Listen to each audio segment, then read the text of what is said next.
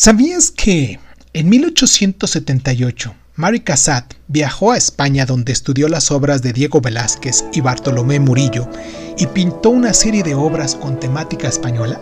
Hoy hablaremos de Mary Cassatt. Esto es Crónica Lonares y pues comenzamos. Mary Cassatt fue una pintora norteamericana que expuso sus obras junto a los impresionistas francesas y que debe su fama a sus pinturas sobre mujeres y niños y al papel que desempeñó presentando al público de su país el movimiento impresionista, cosa que en Estados Unidos no era tan sencillo.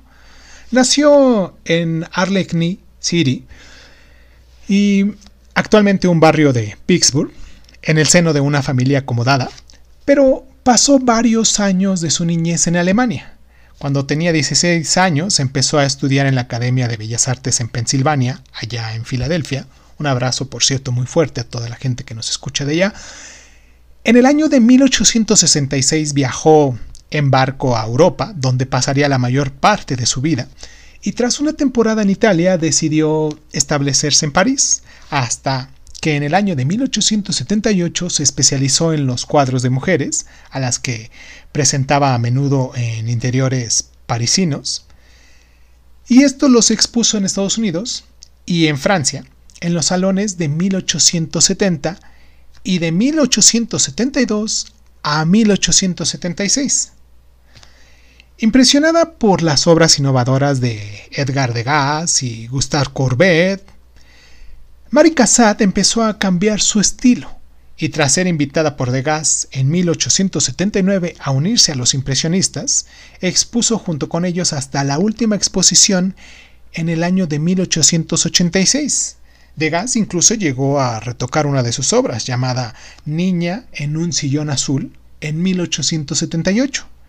Pero bueno, antes, en 1877, la madre y la hermana de Cassatt se trasladaron a vivir a París, y a partir de ese momento la artista dejó de lado su estilo de vida bohemio e independiente para llevar una existencia un poco más familiar y aunque este cambio no alteró sus aspiraciones profesionales, habremos que ser honestos.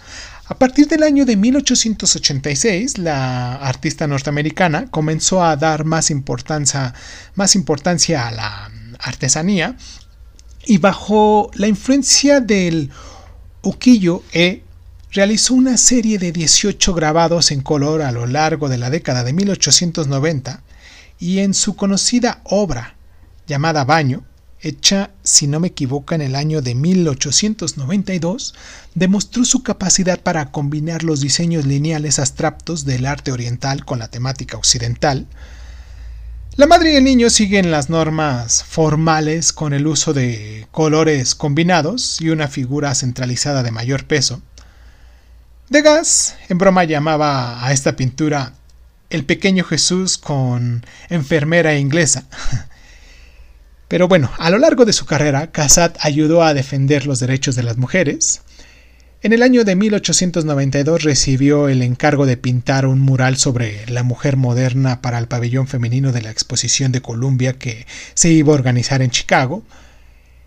Y ya para el año de 1915 contribuyó con 18 obras a la exposición de la Galería Krondler de Nueva York, que había organizado para llamar la atención sobre el derecho al voto de las mujeres, también influyó en la difusión de movimientos impresionistas en Estados Unidos, emplazó a patrocinadores acaudalados a que compraran las obras de sus compañeros, ayudándolos a elegir, obviamente, cuáles eran las mejores, actuó como asistente personal de Henry y Louisine Habermeyer, cuya colección de maestros impresionistas está colgada actualmente en, en el Museo Metropolitano de Arte de Nueva York, en el MoMA. Y pues bueno, Artistas de éxito por méritos propios.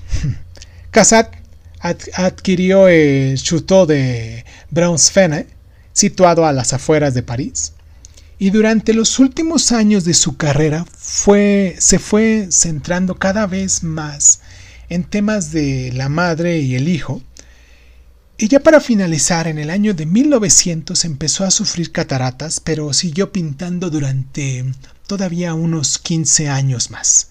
¿Sabías todo esto de Mari Casat?